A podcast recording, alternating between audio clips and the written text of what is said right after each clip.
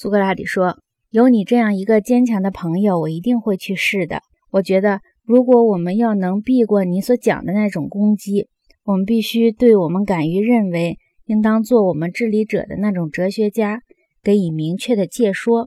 在哲学家的解说明确之后，我们就可以无所畏惧了，因为那时我们可以向人们指出，研究哲学和政治艺术的事情，天然属于爱智者的哲学家兼政治家。”至于其余的人，不知研究哲学，但知追随领导者是合适的。